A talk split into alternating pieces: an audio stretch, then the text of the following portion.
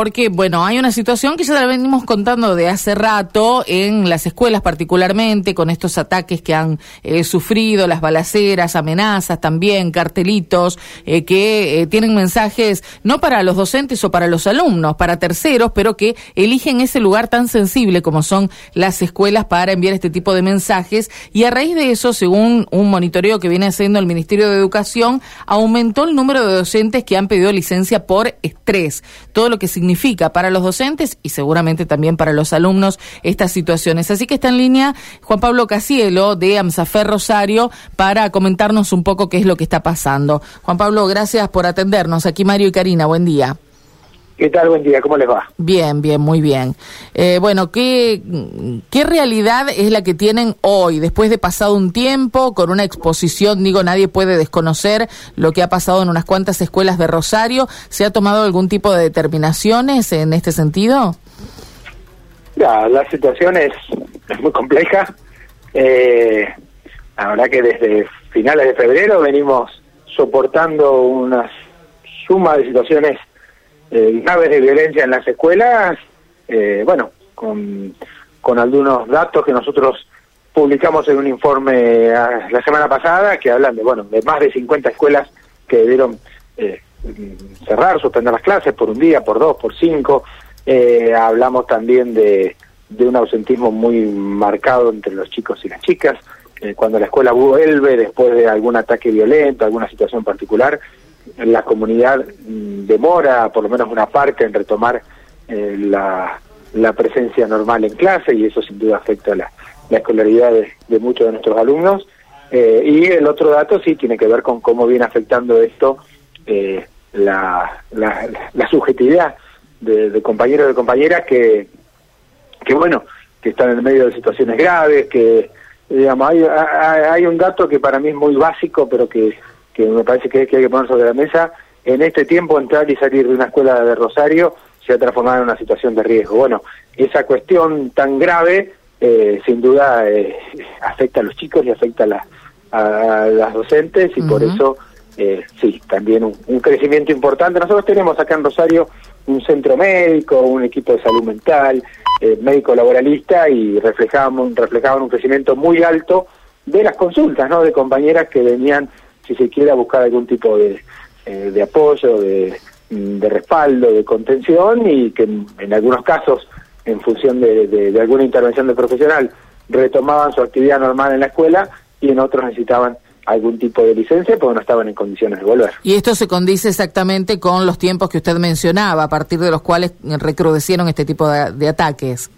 Sí, sí, absolutamente. Desde de, finales de febrero acá la venimos pasando mal, llevamos unos días poquitos, eh, que pareciera que, que la cosa está un poquito más tranquila, más en general en la ciudad, en el, mes de mayo fue un mes de récord de, de, muertes violentas y este mes de junio está terminando con, con un número bastante más bajo.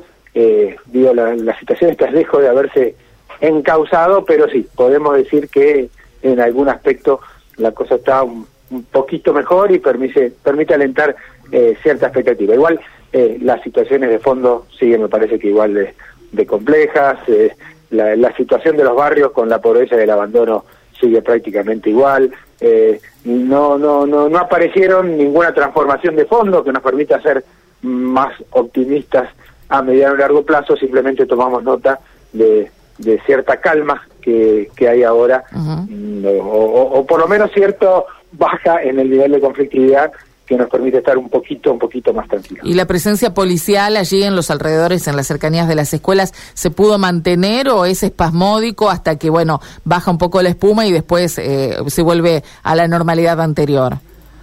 Y mira, es bastante espasmódico, eh, es, eh, a veces están, a veces no están. Evidentemente, cuando hay una situación muy grave que tiene cierta trascendencia, uno ve más, más presencia eh, y hay un reclamo fuerte de la comunidad en ese sentido y, después a veces desaparece sin sin mucho aviso. No no no es que hay un, dispositivo que uno pueda decir bueno eh, todo funciona se va acordando con la comunidad eh, ahora sí planteamos tal cosa. No la verdad que los dispositivos funcionan como como funcionan. En la emergencia aparece alguna presencia y da alguna respuesta, pero siempre así, muy espasmódico y sin que haya algún, plan más integral. Ahora, Juan Pablo, eh, ¿a qué aduce usted? Porque usted dice y admite que bajó la violencia, ¿no? Significativamente en, corto tiempo, sin ningún ninguno de los dispositivos que se han preparado, digamos, usted no le adjudica a ellos la baja de la violencia, es ¿por qué? ¿Qué, explicaciones hay?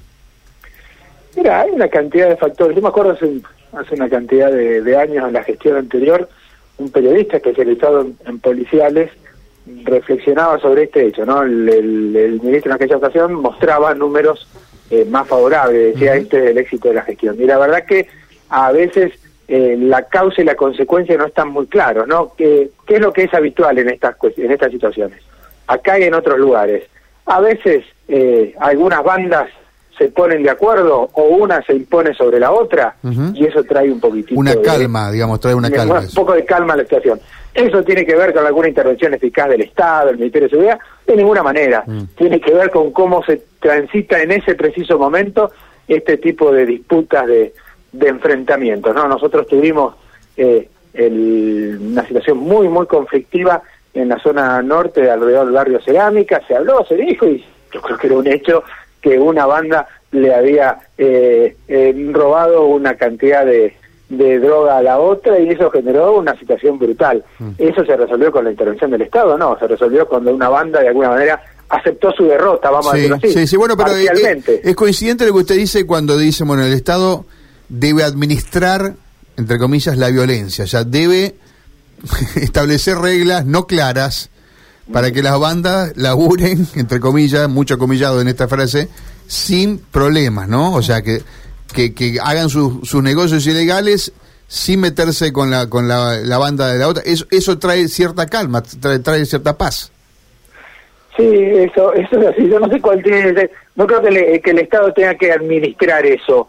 Eh, yo digo que eso pasa, ¿no? Eh, el Estado, lo que, a ver, el problema de fondo, porque el Estado, y cuando digo el Estado, digo en primer en primera línea la policía, pero también otros sectores del poder político, sector del poder judicial, eh, son parte de esos entramados, a veces son socios, entonces la situación me parece que ahí toma la gravedad del caso. No es que tenemos todo un Estado como bloque enfrentando eh, las mafias como bloque, no. Hay un entramado de, de intercambios, de complicidades, eh, que, son muy graves, ¿no? Todo el mundo sabe, eh, digamos, acá en todos lados, pero acá en, en Rosario es tremendamente evidente la complicidad de sectores policiales importantes, no de eh, último policía, de los comisarios, de, jefatura de policía, eh, en eso. Entonces, ese entramado es lo que hace tan grave la situación, porque también nosotros no cansamos de decirlo, la mitad de las balaceras de la escuela después resulta que son con armas reglamentarias y balas reglamentarias. Entonces, digo,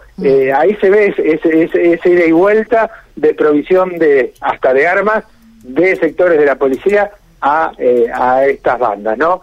o, que eh, las balaceras en algunos casos se dan en las zonas donde hay más presencia policial, en los barrios más protegidos, con más eh, fuerzas policiales o de gendarmería, eh, se dieron situaciones de balaceras muy graves. Bueno, parece que eso está mostrando inevitablemente niveles de complicidad que me parece lo que hace más difícil resolver el problema. Le agradecemos mucho, Juan Pablo, gracias por este tiempo. ¿eh? Gracias a ustedes por el espacio. Gracias, buen día. Casielo, Juan Pablo Casielo de AMSAFE de Rosario y esta situación.